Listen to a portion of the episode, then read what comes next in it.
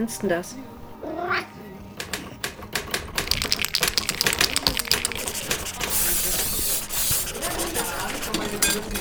Der kreative Flow Club.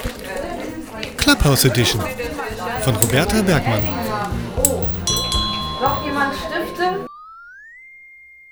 Ich würde sagen, da es 9.01 Uhr ist, äh, fangen wir an. Ich äh, treffe meine erste Entscheidung für diesen Raum. Äh, ich hoffe, das war, ne, es war schon gar nicht die erste, es war bestimmt schon die fünfte oder so. Aber wir legen los. Herzlich willkommen an alle, die schon da sind zum Raum Mehr Kreativität in deinem Leben. Schon die 15. Ausgabe. Heute zum Thema Entscheidungen. Dieser Raum wird wieder aufgezeichnet und dann irgendwann vielleicht in meinem Podcast ähm, ausgespielt. Vielleicht aber auch ähm, auf Steady. Annette, du wirst das wissen, denn du bist auch bei Steady. Ich werde jetzt anfangen, auch über Steady exklusive Podcast-Folgen für meine Mitglieder auszuspielen. Und vielleicht ist das ähm, dann die nächste, die dort ähm, ja zu hören sein wird und nur dort zu hören sein wird. Gestern habe ich meine allererste Steady Exclusive Folge veröffentlicht und das war auch ein Raum hier auf Clubhouse. Und äh, ich hoffe, ich bekomme dadurch natürlich noch ein paar mehr Mitglieder bei Steady, die dann sagen, jetzt ist es Zeit, Roberta zu unterstützen, denn ich will den exklusiven Content haben. Und ähm, heute ist das Thema Entscheidungen. Das liegt auch daran, weil ich gerade schon wieder in so einer Entscheidungsfindung bin. Also ich muss gerade viele Entscheidungen treffen, habe ich das Gefühl. Und auch Entscheidungen, die ich mir gar nicht selber ähm, auf den Tisch lege, sondern die so an mich herangetragen werden plötzlich über eine E-Mail, über eine Anfrage und dann muss ich darauf reagieren, obwohl ich eigentlich tausend andere äh, Sachen im Kopf habe. Und deswegen dachte ich, Entscheidung ist jetzt gerade ein super Thema für Clubhouse. Und ähm, ich dachte, vielleicht könnt ihr mir da jetzt auch noch mal so ein bisschen gedanklich helfen. Also ihr sollt nicht meine Entscheidungen treffen, aber ich dachte, wenn ich mich jetzt mit euch über das Thema Entscheidungen austausche, kann ich vielleicht auch noch was von euch lernen oder ähm, das Thema noch mal von einer anderen Seite angucken und dann fallen mir die nächsten Entscheidungen vielleicht leichter. Und dafür habe ich mir natürlich einen Gast eingeladen und das ist die Annette Pörtner. Annette, magst du dich mal kurz vorstellen? Wer bist du und was machst du? Ja, schönen guten Morgen. Hallo, liebe Roberta. Hallo, liebe alle. Äh, genau, ich bin Annette Pörtner. Eigentlich äh, habe ich mal Industriedesign studiert, bin aber schon ganz lange äh, in Braunschweig als ähm, selbstständige Grafik und auch Webdesignerin unterwegs und ähm, bin 52, habe zwei schon recht große Kinder, äh, bin jetzt frisch getrennt seit einem Dreivierteljahr, lebe jetzt in Braunschweig und habe seit ja mittlerweile zehn Jahren mein eigenes kleines Label namens Vilano, also wie lange, das kommt von wie lange noch, ist eine Kurzform von wie lange noch. Und ich verkaufe darüber meine eigenen Produkte. Das sind hauptsächlich, sind eigentlich Druckprodukte, also Printprodukte, hauptsächlich Kalender, also meine Cash Cow, das ist ein, äh, ein Wandkalender, ein Jahresplaner, der halt, äh, den es halt so in der Form äh, ja, so eigentlich nur bei mir gibt. Es gibt inzwischen ein paar Plagiate, ein paar Firmen, die das äh, eher schlecht als recht nachmachen, leider. Aber ähm, Genau, und die verkaufe ich auch weltweit, die Kalender, die versende ich weltweit und war auch schon damit nominiert für den äh, German Design Award und ein paar andere Designpreise. Genau, und damit versuche ich mich irgendwie weiterzuentwickeln, stetig und muss da natürlich auch immer jede Menge Entscheidungen fällen, was das betrifft.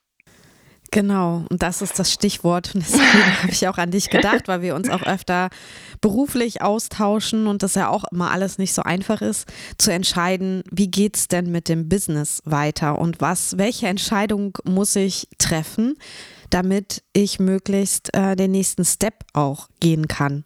Und das Blöde dabei ist, bei jeder Entscheidung, also man steht ja immer vor einer Wahl, also im, im Zweifel ist es nur eine Ja-Nein-Entscheidung, ne? Oder mhm. ganz oft ist es aber auch so, dass man mehrere Wege hat, die man jetzt entscheiden kann, also mehr als zwei. Und das Blöde daran ist, dass man nicht weiß, was passiert, weil man kann ja nicht in die Zukunft gucken. Man kann ja nicht sagen, okay, wenn ich das und das und das mache, dann wird in jedem Fall das und das und das passieren. Das wäre ja schön. Dann würde uns wahrscheinlich die Entscheidung leichter fallen. Aber wir können ja immer nur Annahmen ähm, haben, wie es wahrscheinlich dann weitergeht. Und ähm, das setzt, glaube ich, bei den meisten von uns so ein Gedankenstrudel äh, äh, los. Ja, wir, wir zermartern uns das Hirn, welches jetzt die beste Entscheidung ist. Vielleicht mit der und der Variante, wie es dann weitergeht, wenn wir diese Entscheidung getroffen haben. Und äh, dazu habe ich heute Morgen noch mal ein bisschen recherchiert, weil ich dachte, ich will euch natürlich auch so ein bisschen Futter mit an die Hand geben. Und zwar hat der Münchner Hirnforscher Ernst Pöppel äh, eine Studie gemacht, wo er herausgefunden hat, dass wir am Tag im Durchschnitt, ist natürlich statistisch gesehen, 20.000 Blitzentscheidungen treffen. Also vom Aufstehen bis zum ins Bett gehen. Und das fängt wahrscheinlich damit an, dass wir aufwachen und der Wecker klingelt und wir dann entscheiden müssen, ob wir aufstehen oder nicht oder noch ein bisschen weiter schlummern. Und alle, drehe ich mich nach links oder drehe ich mich nach rechts? genau. Und alle Entscheidungen, die sich dann daraus ergeben, wenn wir zu spät aufstehen oder wenn wir sofort aufstehen, dann haben wir natürlich mehr Zeit und so weiter und so weiter. Also das Blitzentscheidung meint eben auch, da sind Sachen ähm, spontane, ja, Wege auch oder, oder äh, Entscheidungen gemeint, die wir auch unterbewusst treffen, wie zum Beispiel eben auch, trinke ich einen Kaffee oder trinke ich keinen, putze ich mir die Zähne oder nicht. Das sind auch Entscheidungen, aber die treffen wir halt schon nicht mehr bewusst, weil wir auch ja unserer Gewohnheit folgen meistens. Ne? Und deswegen würde ich auch nochmal sagen, man äh, unterscheidet in Alltagsentscheidungen und in operative Entscheidungen, also die uns wirklich, ich sag mal, dann auf unserem Weg beeinflussen und auch unseren Lebensweg verändern. Und ähm, genau, 20.000 Entscheidungen finde ich wirklich richtig viel, wenn man sich das mal auf der Zunge zergehen lässt. Und ich habe auch immer das Gefühl, dass äh, wenn der Tag fortgeschritten ist, ich auch nicht mehr so gut Dinge entscheiden kann. Also es fällt mir leichter, Vormittagsentscheidungen zu treffen, auch operative Entscheidungen zu treffen, als zum Beispiel am Abend. Also da, vielleicht ist dann mein Maß schon voll, die 19.998 oder so. Und ich kann halt einfach dann nicht mehr so gut objektiv, sagt man ja, oder es ist ja eigentlich nie objektiv, weil wir ja wirklich nicht wissen, was danach passiert, eine Entscheidung fällen. Das vielleicht erstmal ein ganz kurzer Input, ein bisschen was habe ich noch, aber ich würde gerne erstmal dich fragen, Annette, wie hast du es denn ähm, mit Entscheidungen? Also triffst du grundsätzlich, wenn man das so verallgemeinern kann, schnell Entscheidungen oder, oder bist du auch jemand, der das eher zerdenkt und lange sich damit auseinandersetzt oder triffst du Entscheidungen aus dem Bauch heraus? Wenn ja, welche? Also wie kann man sich das bei dir so vorstellen? Vielleicht magst du mal ein bisschen erzählen. Ja, ja klar. Also ich tue mich eigentlich, äh, also ich würde immer sagen, es kommt drauf an. Also bei manchen äh, Dingen, da kann ich mich recht schnell entscheiden. Da denke ich immer, es ist einfach, einfach wichtig, dass man sich überhaupt entscheidet. Ne? Also um, ähm, und bei anderen Sachen, da bin ich schon, äh, gehe ich dann auch länger damit schwanger und äh, gebe mir auch die Zeit, weil ich weiß, so äh, manche Dinge, die das braucht wirklich auch seine Zeit und plötzlich ist es dann ganz klar. Und manche Dinge, da, die schreibe ich mir, da schreibe ich mir das dann aber auch auf. Da mache ich dann echt so eine Plus- und Minusliste, Pro und Contra. Äh, zum Beispiel zuletzt hatte ich jetzt die Entscheidung, äh, ich habe jetzt die Möglichkeit, zwei Monate in so einem Ökodorf zu leben und zu arbeiten und so. Und dann habe ich mir echt so eine Liste gemacht, weil ich nicht wusste, so weil es gab, sprachen auch einige Dinge dagegen und so. Und dann, dann setze ich mich halt hin und mache so eine Pro- und Kontraliste und dann ist die Entscheidung irgendwie auch dann relativ schnell klar. Aber, ähm, und ich weiß noch damals, als es darum ging, meine Kalender, ob ich die jetzt drucken lasse oder nicht, da habe ich auch ein paar Tage so überlegt und nachgedacht und habe es mir total schwer gemacht damit. Und dann habe ich aber irgendwann, da war halt auch dieser Punkt wieder erreicht, da habe ich gedacht, nee, eigentlich ist die Entscheidung ganz einfach. Die ist ja super easy. Einfacher geht es ja gar nicht mehr. Ähm, weil wenn ich es nicht mache, werde ich nie erfahren, ob es vielleicht gut geworden wäre. Ne, so, und das, das war für mich der Impuls, äh, zu also da, dadurch war es mir plötzlich klar, ähm, na klar muss ich das machen. Aber wenn ich jetzt zum Beispiel hier diese meine Kalender, die haben, gibt es ja in verschiedenen ähm, Farbvarianten und so. Und die Auswahl der Farben, das ist ja unendlich groß. Ne? Und vor allem, wenn du dann auch noch verschiedene Farben miteinander kombinieren kannst, hast du ja eine unendliche Anzahl an Farbkombinationen. Das erschlägt einen ja. Oder überhaupt im gestalterischen Bereich. Da merke ich immer wieder, ist, man, muss, man muss einfach eine Entscheidung fällen und darf es sich nicht zu kompliziert machen, weil es ist fast immer so, drei Wochen später oder drei Jahre später würde ich alles wieder komplett anders machen. Also es ist halt in dem Moment so, kommt es mir gut vor und richtig vor und es macht überhaupt keinen Sinn, wenn ich jetzt darüber noch drei Monate länger nachdenke, weil das Ding soll fertig werden. Genau. Und deswegen muss ich mich entscheiden. Ne? Und ich kenne auch Leute, denen fällt sowas unglaublich schwer. Ne? So, genau, das wollte ich noch. Ja, mehr fällt mir jetzt gerade nicht dazu ein. Ja, sehr gut. Ich würde dann ähm, gleich ähm, mal darauf reagieren. Und zwar habe ich auch mit meinem äh, besten Freund gesprochen. Der hat auch gesagt, für ihn ähm, sind Entscheidungen zu treffen eine Pro- und Kontraliste machen. Also wenn er sich nicht entscheiden kann, dann ist es die Pro- und Kontraliste. Und ähm, die funktioniert zum Beispiel bei mir überhaupt nicht. Ich weiß nicht warum, aber ähm, ich finde die ja im gewissen Sinne überflüssig, weil ich schon weiß, was da drauf steht. Das hilft mir aber in dem äh, Moment nicht. Also bei mir ist es wirklich funktioniert, also deswegen finde ich es schön, dass du das jetzt gesagt hast, weil es auf jeden Fall eine Methode ist, die, glaube ich, für ganz viele Menschen funktioniert. Wenn man sich nicht entscheiden kann, macht die Pro- und Kontraliste, schreib dir auf, was spricht dafür, was spricht dagegen und dann äh, kannst du dich, je nachdem, wo mir steht, äh, entscheiden und du siehst es nochmal visualisiert. Bei mir funktioniert es sehr selten.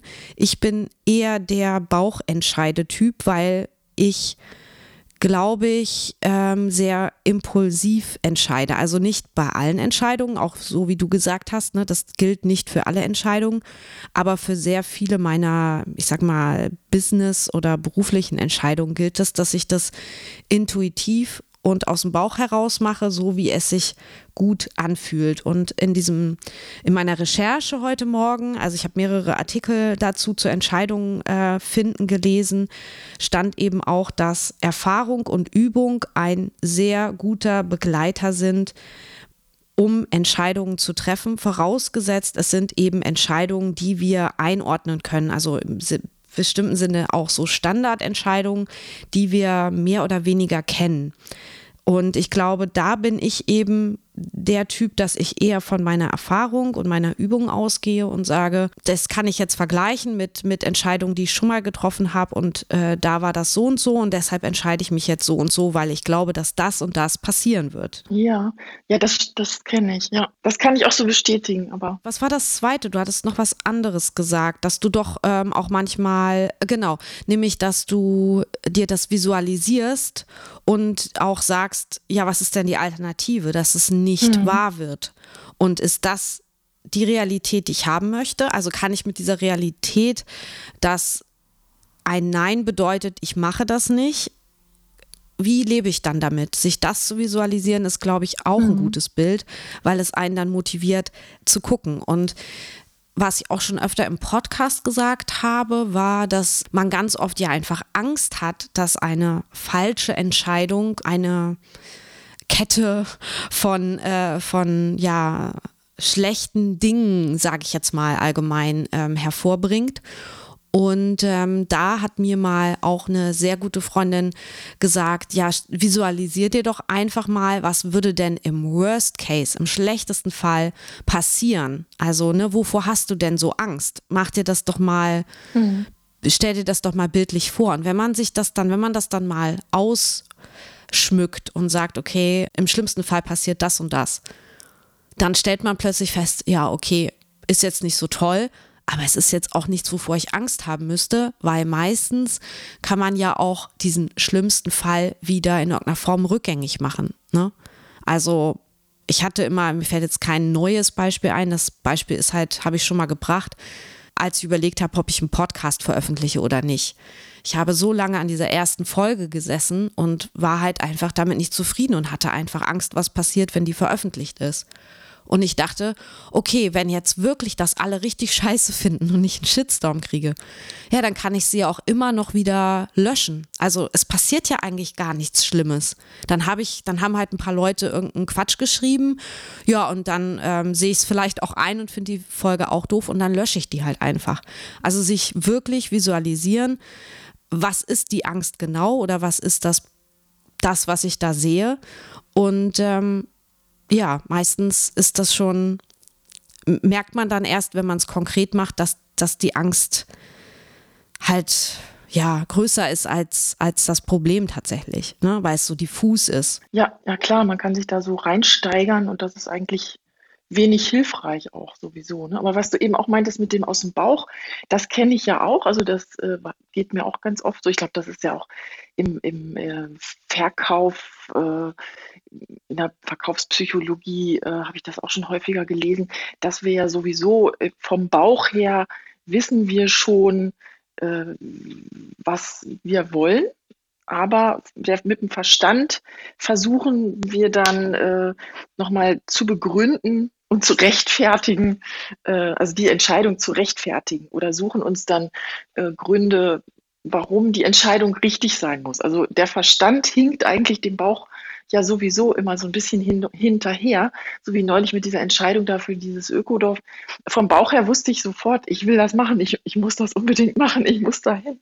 Und äh, habe dann aber trotzdem, ja, eben deswegen mit dem Verstand mir nochmal ausreichend äh, Gewissheit verschafft, sozusagen, dass die Entscheidung richtig ist. Und ich glaube, so ticken auch eigentlich die meisten Menschen, ne? dass man vom Gefühl her eigentlich schon ganz gut weiß, was das Richtige ist. Ja. Und ähm, genau, und auch im Gestalterischen ist es ja, naja gut, da gibt es einfach so unglaublich viele Optionen. Ja. Ne? Und du mit deinem, mit deinem Podcast denke ich auch, das hätte, ich glaube, das hätte ich genauso gemacht. Ne? Ich hätte auch gedacht, ich will das jetzt aber wissen, ich will das machen. Ich werde jetzt einfach probieren und mal gucken, wie es ankommt. Und ich werde mal, klar ist, ich gebe mein Bestes. Und ganz schlecht wird es schon nicht werden. Also, ne, dass, dass man dann ja einfach auch so, das ist ja auch eine Frage des Vertrauens in sich selbst, ne, dass man schon so weiß, so, ach, ist jetzt nicht alles nur Müll, was ich fabriziere. Dann kann man ja auch schon ja eigentlich schon relativ sicher sein, dass es, dass es ganz okay wird, wenigstens. Ne? Und äh, es ist nicht nur nicht alles Müll, was ich produziere, es ist auch nichts perfekt, was ich produziere. Und das geht ja allen so. Also man muss ja auch mal ein bisschen nachsichtig mit sich äh, sein und auch das äh, in die Entscheidungsfindung mit, mit einbeziehen, dass es auch da keine perfekte äh, Entscheidung gibt. Ne? Also ja, ganz oft ist es ja auch so, dass man vor zwei Entscheidungen steht, die beide ihre Vor- und Nachteile haben. Das ist ja da, wo ich mich dann immer nicht entscheiden kann, weil ich denke dann immer, ja, eigentlich wäre eine Mischung aus beiden perfekt. Aber hm. das Perfekt gibt es eben nicht. Und dann genau. muss man eben das äh, kleinere Übel nehmen oder sagen, ja, solange es das nicht gibt, entscheide ich mich halt gar nicht. Das ist ja auch immer noch eine Option. Das stimmt, ja. Aber das macht so immer unzufriedener. ich begrüße mal die Elisa auf der Bühne. Die hat sich schon gemeldet. Guten Morgen.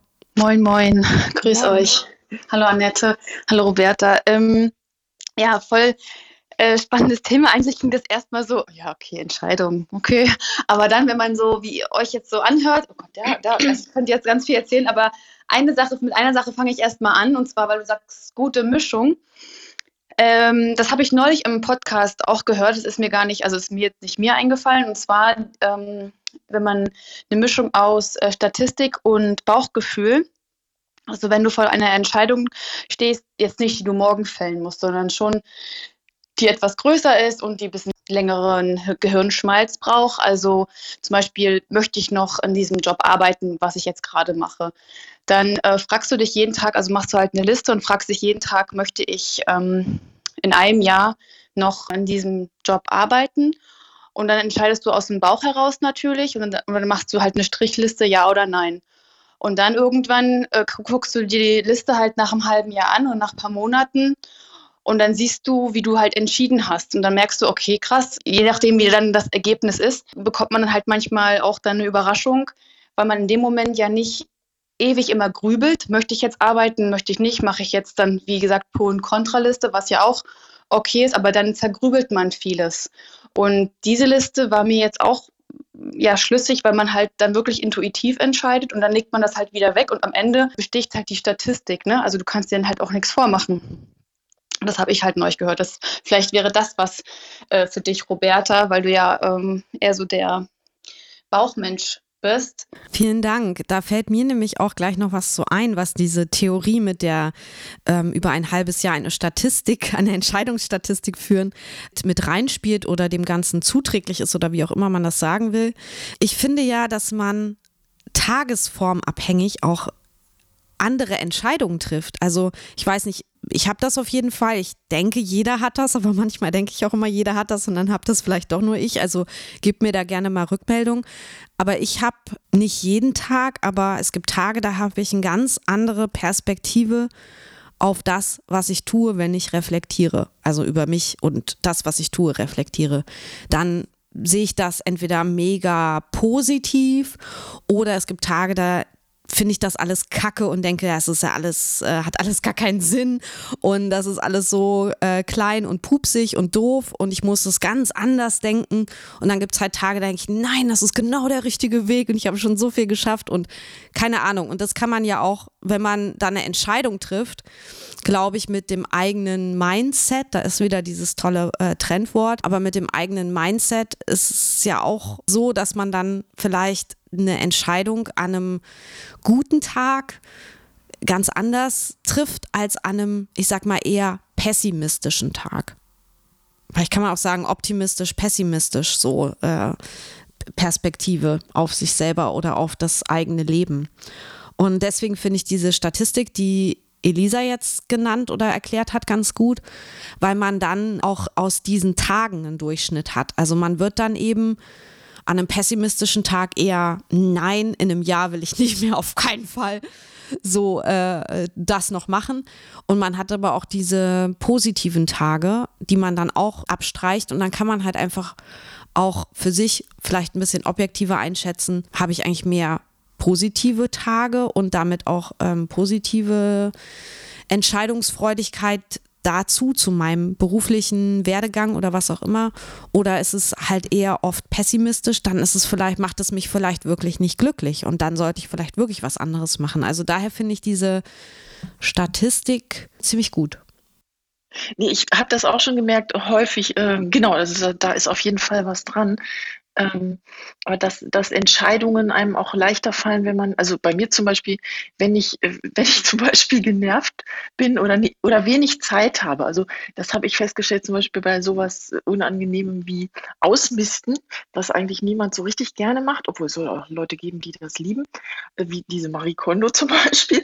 Aber ähm, ich habe das festgestellt, dass Entscheidungen dann viel leichter fallen, wenn man gerade irgendwie wenig Zeit hat oder so ein bisschen genervt ist. Dann, äh, dann kann, dann funktioniert das einfach super in diesem Bereich. Also auf, auf andere Bereiche würde ich das dann nicht so übertragen. Man sollte dann Entscheidungen auch nicht überstürzen, weil man gerade genervt ist oder Stress hat. Aber so bei sowas wie Ausmisten ist das unheimlich hilfreich. Ja, weil du radikaler bist.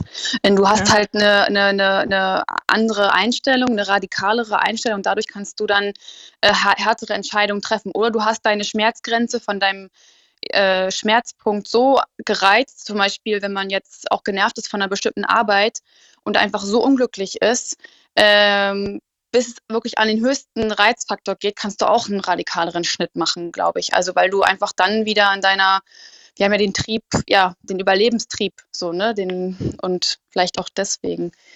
Ähm, ich wollte noch, mhm. ja, ich wollte noch mal kurz den, auf den Aspekt eingehen, den ihr gesagt habt mit diesem Worst-Case-Szenario, dass man sich das einmal visualisiert. Und ich habe damals eine Entscheidung getroffen, die tatsächlich mein Worst-Case-Szenario dann auch äh, bestätigt hat. Also das ist eingetroffen, also meine größte Angst ist eingetroffen, als ich die Entscheidung getroffen habe, es zu machen.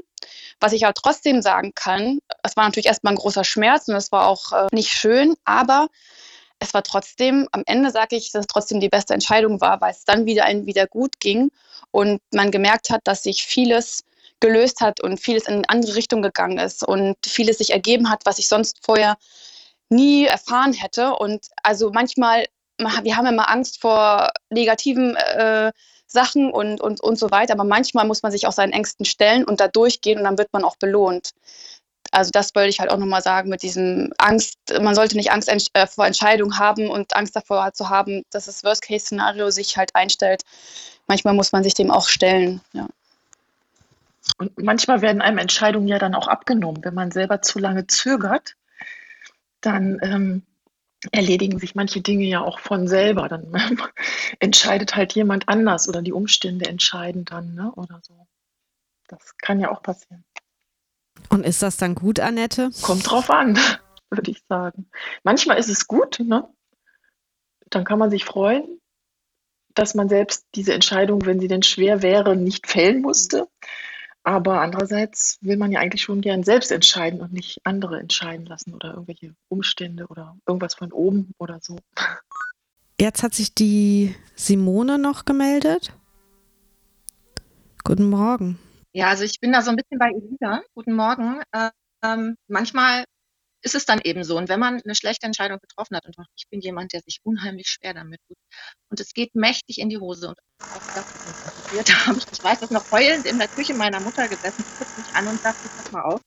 In dem Moment hast du geglaubt, du hast das Beste entschieden, was geht, du hast das Beste rausgeholt. Ja, jetzt ist es in die Hose gegangen, aber das gibt dir Luft nach oben. Du kannst neue Entscheidungen treffen, du kannst jetzt eine Kurskorrektur vornehmen.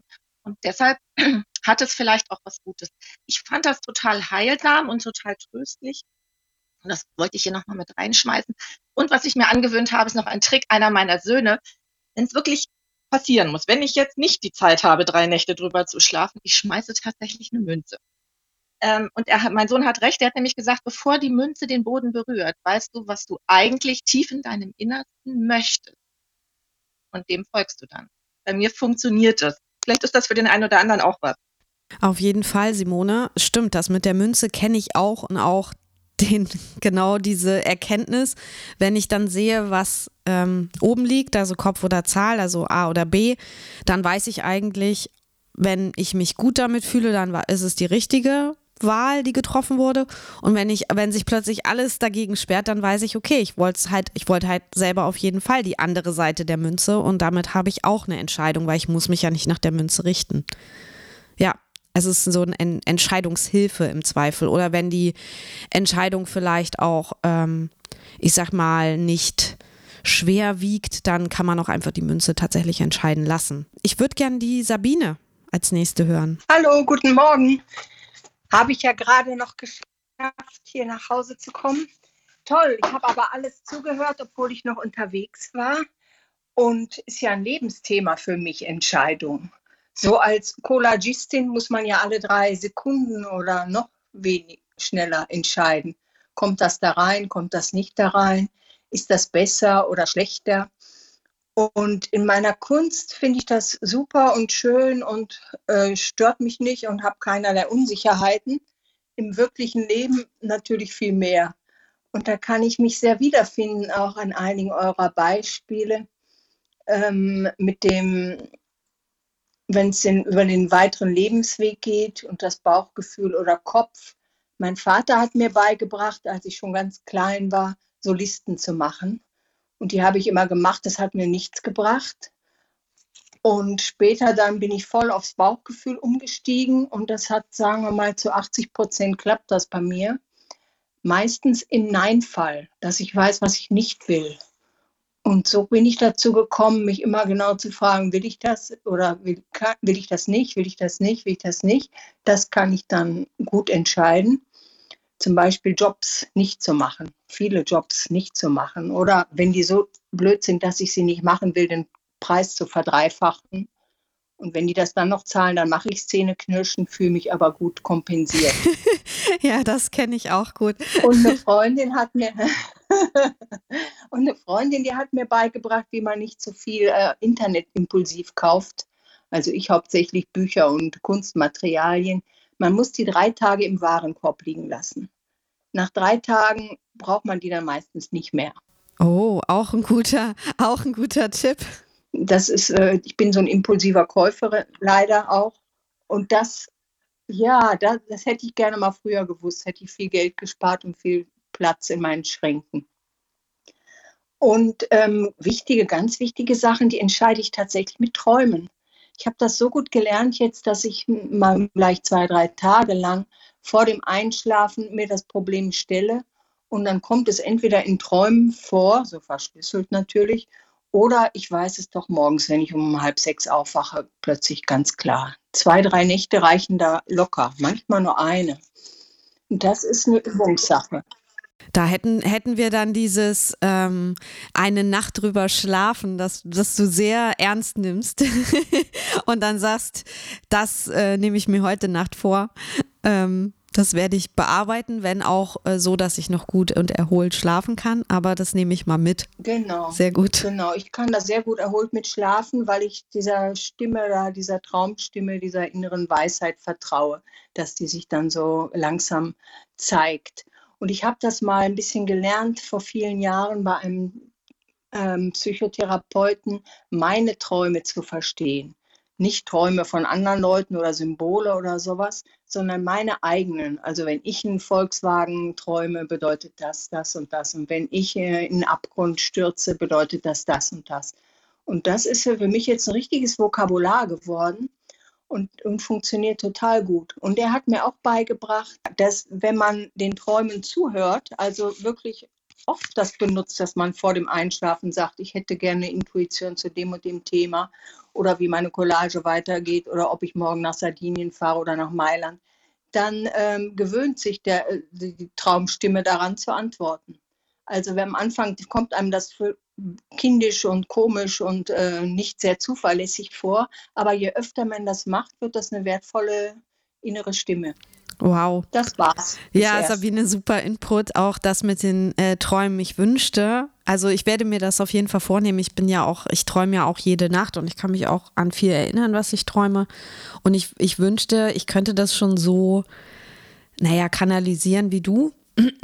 Und ich hoffe, also ich glaube da auch dran. Also ich glaube nicht, dass das irgendwie Quatsch ist, was du erzählst, weil das Gehirn beschäftigt sich ja weiter mit der Problematik und mhm ja, ich finde das sehr interessant, einfach was du gerade gesagt hast und würde das auch gerne so können wie du, aber ich äh, kann das ja jetzt anfangen zu üben. Da kann ich euch dann hinterher, muss ich gleich mal nachschauen, noch ein Buch äh, zu den Träumen und die Verstehen empfehlen, ein sehr schönes auf Deutsch.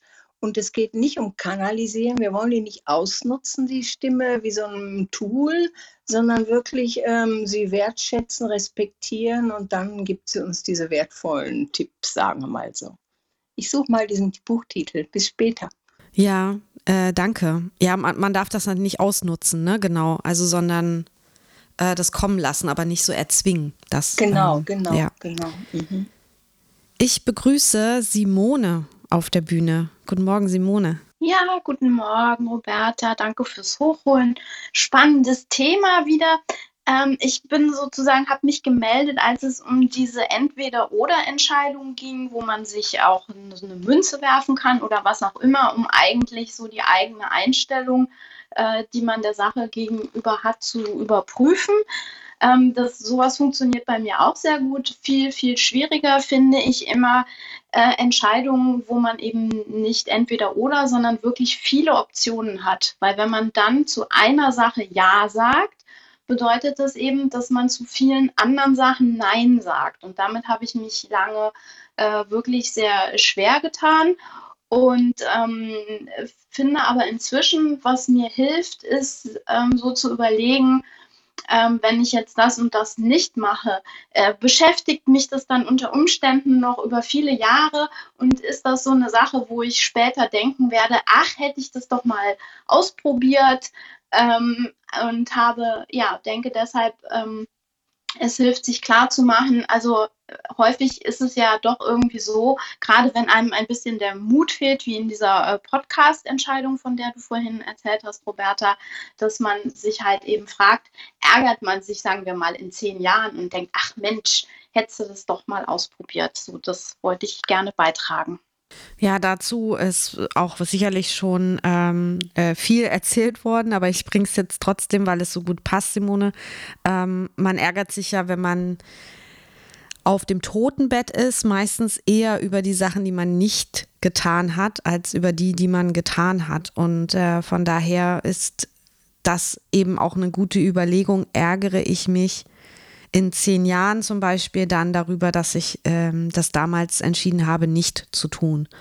Und ähm, ganz oft ist es ja einfach nur fehlender Mut oder Angst oder Zweifel, die einem davon abhalten. Und ähm, ja, vielleicht ist es ganz gut, öfter mal mutiger zu sein und sich da auch selber zu motivieren, sich zu trauen und es einfach mal zu machen und auszuprobieren, weil was kann denn im schlimmsten Fall passieren? Und wir können ja auch ganz oft Entscheidungen auch wieder rückgängig machen oder sagen, okay, das hat halt nicht funktioniert, so what?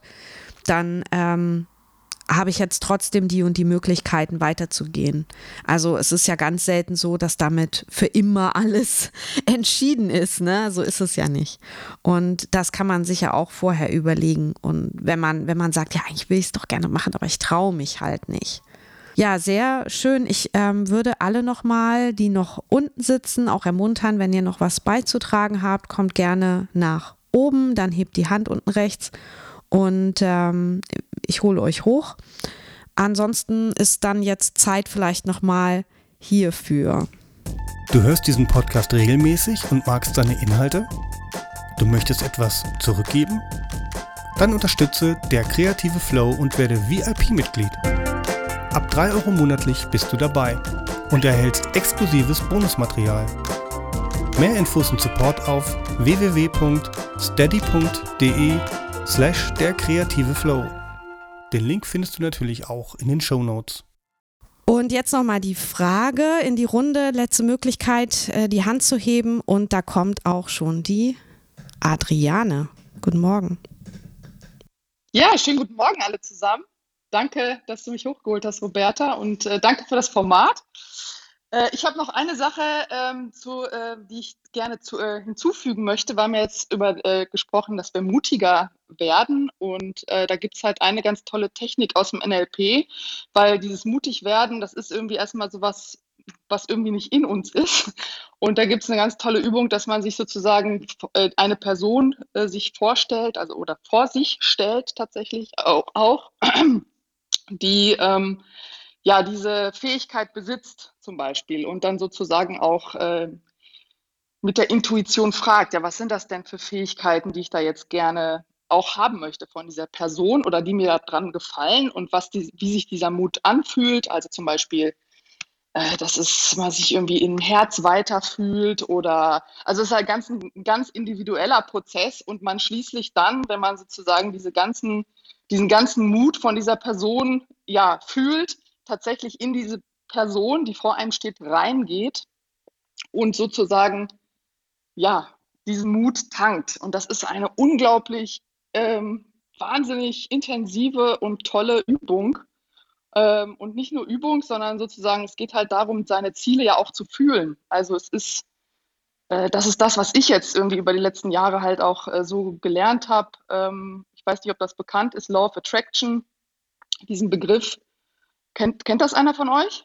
Ähm, ich, ich glaube, ich weiß, was gemeint ist, aber so richtig kann, du kannst es ruhig nochmal erklären. Genau, also es geht halt darum, dass man seine Ziele halt auch tatsächlich nur erreichen kann, wenn man halt, oder das ist jetzt ein bisschen scharf formuliert von mir, wenn man halt dieses Ziel fühlt. Also visualisieren allein ist es nicht, sondern du gehst halt im Jetzt in die Situation herein. Also tatsächlich habe ich mir halt vor paar Jahren so eine Professur manifestiert, ähm, weil ich unbedingt gerne in der, äh, in der Hochschule arbeiten wollte und mit Studierenden arbeiten wollte. Es hat halt auch ein bisschen gebraucht, bis ich das dann halt auch so offen für mich formuliert hatte, ähm, dass es dann auch tatsächlich geklappt hat. Ja, also ich habe jetzt irgendwie, ich bin nicht in die Action getreten, weil das ist ja das, was wir ja so in unserer Gesellschaft gewohnt sind, dass wir so immer Sachen tun müssen, um Ziele zu erreichen. Aber das, der eigentliche Schlüssel ist tatsächlich in diesem Ziel schon zu sein und das zu fühlen und die, äh, den Grund, warum man das haben will für sich. Ne? Also zum Beispiel, äh, was weiß ich, das war jetzt bei mir in der Hochschule halt einen intensiven Austausch, äh, tolle äh, gemeinsames Wachstum, also solche, solche Soft Skills, sage ich jetzt mal, die mich dazu dann sozusagen, wo ich halt wirklich dann innerlich auch gefühlt habe, ja, genau das ist der Grund, warum ich das machen will. Und es ist nicht das Geld, weißt du? Das ist ja manchmal dann auch gerne irgendwie bei den Künstlern so, ah ja, und machst es ja nur wegen dem Geld oder so. Das ist ja auch so eine ganz komische äh, andere Seite, die sich da so eröffnet. Und ähm, ja, und das wollte ich halt nochmal so mit hier reinbringen, wie wichtig das eigentlich ist, ähm, oder nicht eigentlich, sondern wie wichtig es ist, im Jetzt, in sein, also es, in sein Ziel hineinzugehen, weil das ist ja, das kannst du halt auch nur im Jetzt sozusagen erschaffen. Weil Zukunft gibt es nicht, Vergangenheit gibt es halt auch nicht. Da können wir nicht reingehen. Wir können halt nur aus dem Jetzt reingehen. Und das finde ich halt eine super spannende ja, Technik oder auch eine tolle Perspektive, um Dinge zu kreieren. So, und äh, natürlich gibt es da dann auch Widerstände, ne? Und das ist halt auch immer interessant dann zu sehen. Sobald ich einen Widerstand habe, funktioniert es ja halt auch nicht. Ne? Also, aber das sind dann diese eigenen inneren Prozesse, was weiß ich, das Ziel ist noch vielleicht zu groß oder solche Sachen. Ne? Was kommt ja dann auch innerlich vor. Und das ist halt ein Weg und mega spannend. Also du meinst nicht die Widerstände von außen, sondern die eigenen Widerstände? Ja, genau, die eigenen Widerstände. Genau. Da muss man, glaube ich, gar nicht viel, zu sagen, weil jeder kennt sie auch. Ne? Also was weiß ich, zum Beispiel sich selber vorzustellen, äh, wir sind ja alle hier auch oder viele sind hier kreativ und künstlerisch unterwegs. Ähm, bin ich es mir wert, zum Beispiel 20.000 Euro im Monat mit meiner Kunst zu verdienen? Ne? Also habe ich da einen Widerstand oder lasse ich das halt auch zu? Bin ich es mir sozusagen, ist es möglich, also kann ich mir das überhaupt vorstellen? Und aus der Vorstellung allein ist es ja nicht getan, sondern ich muss es ja auch fühlen können. Ja, wie fühlt sich das an, wenn ich so, äh, wenn ich so, so, viel zur Verfügung habe oder was bedeutet das eigentlich am Ende für mich? Ne? Und das sind ja das ist ein mega spannendes Feld und macht mega viel aus. Also kann ich halt echt nur empfehlen, das nochmal so mit in die Runde zu geben, sich damit zu beschäftigen. Ich habe noch eine Frage zum äh, Muttanken, wie das dann funktioniert. Also ähm, du hast ja von NLP, neurolinguistisches Programmieren, für das, für die, die das noch nicht gehört haben, mal kurz äh, ausgesprochen. Ähm, aber wie funktioniert das dann tatsächlich? Also ist das dann wie eine, wie eine Art äh, Gedankenspiel oder Meditation oder ähm, wie kann ich mir das vorstellen, dass ich dann wirklich das tanke, wie du gesagt hast? Also bei mir funktioniert es tatsächlich so, wenn ich äh, selber spreche, also ich stelle mich in den Raum, stelle mich auch hin und stelle mir vor, wie, was ich, Hilma af Klint zum Beispiel vor mir steht und ich sie auch Sachen fragen kann also die mich irgendwie an ihr interessieren zum Beispiel, ne? und ich auch diese Antworten auch sozusagen äh, erfühlen kann und gleichzeitig sozusagen auch mir selber dann sage, okay, was ist das denn jetzt? Was empfinde ich denn eigentlich als mutig? Ja? Also was sind das für Dinge, die sie vielleicht dann im Außen in der Aktion sichtbar gemacht hat oder dass ich sozusagen auch in diese Korrespondenz trete und dann, dann und am Ende, wenn ich, wenn ich das mehr, also es ist halt eine Gefühlssache, ne? du merkst es halt am Ende, ähm, ich habe das jetzt, also ich fühle jetzt den Mut von Hilma Afklint zum Beispiel, ja, also oder von wem auch immer. Aber ich bin jetzt, das ist super stark und also du merkst es halt, kriegst du eine Gänsehaut und es ist ein ganz körperliches Gefühl, in diese in diesen Mut zu gehen. Ne? Das ist ja auch ein Gefühl, was so extrem über die Räume hinausgeht, in dem man ja eigentlich ist. Also es ist Wahnsinn, ja, wenn man sich so, oder wenn ich mir das jetzt so vorstelle, was Mut halt ist. Und dann gibt es diesen Moment, du spürst es einfach, ne? Und dann gehst du halt einfach so bumm in diese äh, Person mit rein. Am besten ist natürlich auch, wenn du den noch gleichzeitig auf die Schulter klopfst, dann hast du den Anker gesetzt. ne? Also sozusagen das nochmal körperlich äh, manifestiert. Äh, aber das ist, es muss alles nicht sein. Das hat am Ende auch was damit zu tun, was brauchst du, um es selber zu glauben, dass es funktioniert für dich. Weißt du, das ist, äh, sind ja auch nur Strukturen, die man halt auch selber für sich herausfinden kann, ob das für einen passt oder nicht. Also so. Okay, danke. Ja. Gerne. Simone, wolltest du dazu was sagen? Genau, mir ist da auch noch was in der Richtung eingefallen. Es ist manchmal auch hilfreich, sein altes Ich zu fragen. Also sich vorzustellen, was weiß ich, ich bin jetzt schon 90 und sitze im Schaukelstuhl und mein jetziges Ich fragt mein gealtertes Ich, was soll ich denn in der Situation jetzt tun? Wie hättest du das früher entschieden? Und ähm, dann einfach mal zu lauschen, welcher Impuls dann kommt als Antwort. Auch eine gute Idee. Dankeschön. Ja, ich finde, jetzt haben wir ganz schön viele Sachen auch gesagt, die ich auch gar nicht so erwartet hätte äh, im Vorhinein. Von daher freue ich mich, dass das so ähm, vielschichtig war von den Möglichkeiten, die wir haben, auch zu entscheiden. Und ich würde jetzt noch eine ganz kleine, kurze Abschlussrunde machen und jeder darf mal ihr Highlight sagen, was sie heute so mitnimmt aus diesem Raum und aus diesen Entscheidungsfindungsprozessen hier. Annette, magst du anfangen? Sehr gerne. Also ich, äh, das ist jetzt äh, im Grunde nochmal was ganz anderes. Mir fiel nämlich eben während des Lauschens ein, dass ich hier so ein kleines Büchlein von mit Zitaten von Picasso habe, ein ganz süßes kleines Büchlein aus, aus dem Antiquariat. Und da steht ein super schönes Zitat drin, was ich, wo ich finde, dass es echt ganz gut passt. Wenn man ganz genau weiß, was man machen will, wozu soll man es dann überhaupt noch machen? Da, hat man, da man es ja bereits weiß, ist es ganz ohne Interesse. Besser ist es dann, etwas anderes zu machen. Das wollte ich jetzt einfach nur noch mal so mit als Abschluss in die Runde geben, weil ich das irgendwie passend finde. Dankeschön, Annette. Auch gut. Äh, ich lade dich jetzt immer ein und du musst immer auf Picasso zitieren bei jedem Raum. Der hat bestimmt zu vielen äh, Themen hier was äh, beizutragen. Ähm, dann Elisa. Ja, vielen, vielen Dank. Es war ähm, ja sehr, sehr informativ äh, und tolle, spannende Beiträge. Ich glaube, ich nehme jetzt mal den letzten, tatsächlich den letzten Satz mit äh, rein, Robert, den du gesagt hast, weil mir da tatsächlich wieder äh, eine Idee dazu eingefallen ist äh, what would Picasso do? Also, dass man so einen Raum aufmacht, was würde Picasso tun in der jetzigen Zeit? Was würde Picasso tun, wenn es Clubhouse gäbe? was würde Picasso tun, wenn es Instagram, also wenn er damals schon Instagram gehabt hätte? Sehr gut. Und dass man sich da mal so ein bisschen einfach so rumspinnt und sich überlegt, wie äh, so die alten Meister, Matisse, Picasso, wie die in der heutigen Zeit so ja, unterwegs sein würden in den sozialen Medien. Dann müssen wir aber unbedingt noch eine Frau mit reinnehmen. Ja, schon Frida Kahlo. What, Frida Kahlo. What would Frida Kahlo do? ja, sehr gut. Ja, auch, ähm, ihr, ihr, müsst auch keine, ihr müsst auch keine Highlights nennen, ihr könnt auch einfach jetzt noch Ideen pitchen, sehr gut. Dann ähm, Simone. Also ich nehme für mich mit, dass es schön ist zu hören, dass auch andere sich schwer tun mit Entscheidungen. Und ähm, ja, mich hat der Raum heute nochmal inspiriert, ähm, damit ich feststellen konnte, dass ich eigentlich alles in mir habe, um es zu rocken. Mhm. Fein, das freut mich. Sehr gut. Das ist auch eine wichtige, mega Erkenntnis. Und ähm, damit übergebe ich den Stab oder das Mikro an Sabine. Ich habe das Buch gesucht und zwar der über die Träume, das nennt sich in Italienisch Vegliare il Sogno, in Englisch Dream Tending, das heißt die Träume pflegen, sagen wir mal. Tending, das ist so nett umarmen und äh, pflegen und respektieren. Mhm. Und der Typ. Love me tender. Genau, ja, von Tenderness. Und der Typ, der heißt Steven Eisenstadt. Ich buchstabiere das mal und habe auch ein Foto kurz in meine Story getan, in Instagram und dich verlinkt. Mhm. Und der heißt S-T-E-P-H-E-N, Steven, mhm. und dann A-I-Z-E-N-S-T-A-T,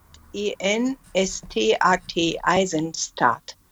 Und das Alles klar. kann ich sehr ich empfehlen. Aufgeschrieben. Und dann gibt es noch eins, das heißt Night School. Da fällt mir gerade der Autor nicht ein. Es war toll heute. Ich konnte mir gar nichts vorstellen und erwarten, als ihr anfingt und bin jetzt sehr bereichert. Danke. Sehr schön. Ja, ich werde, äh, wenn du mich verlinkt hast, dann werde ich das dann auch in der Story der kreative Flow äh, bei Instagram teilen. Dann könnt ihr euch auch nochmal das Buch angucken und wie Sabine dann hoffentlich eure äh, Träume ähm, beeinflussen oder euch von euren Träumen unterstützen lassen, Entscheidungen zu treffen. Ich finde es auch noch eine mega äh, äh, äh, Taktik.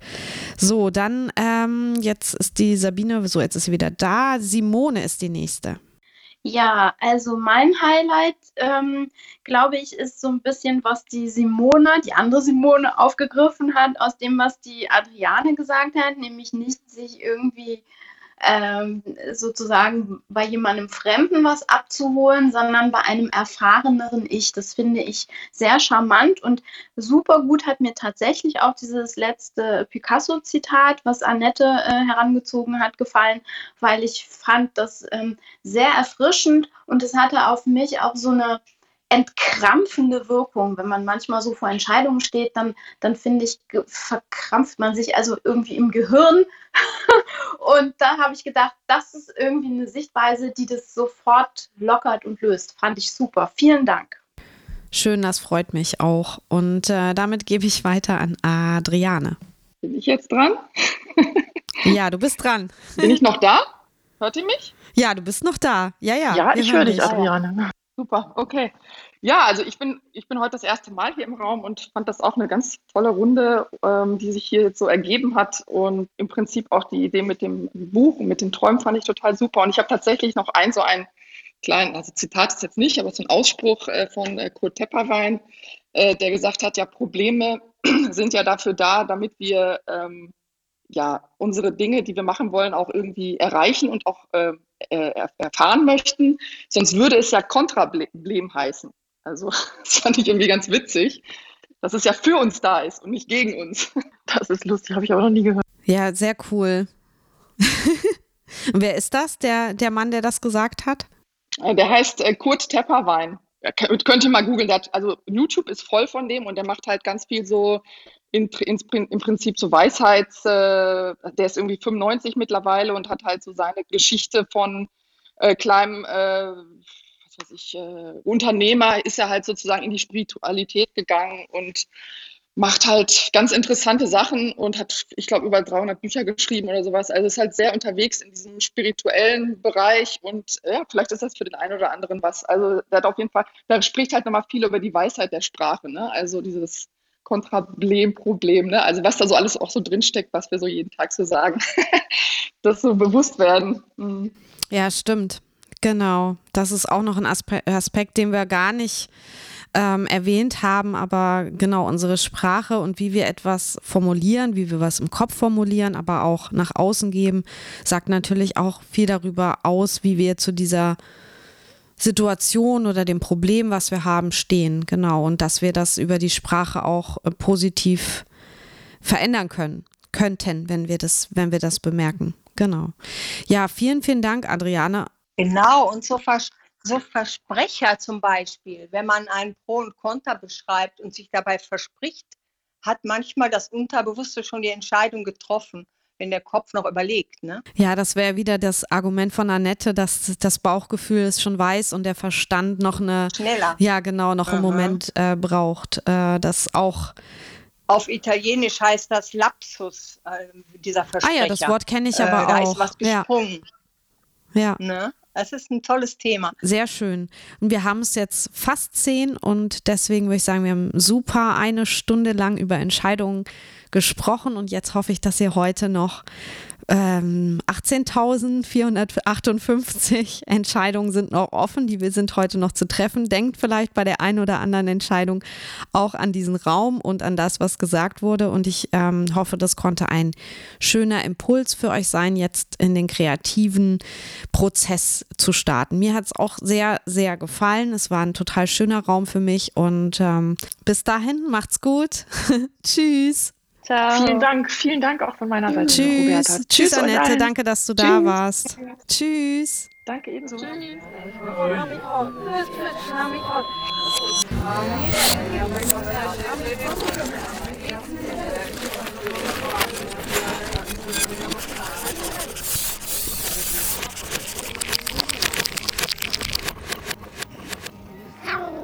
Sonst nicht.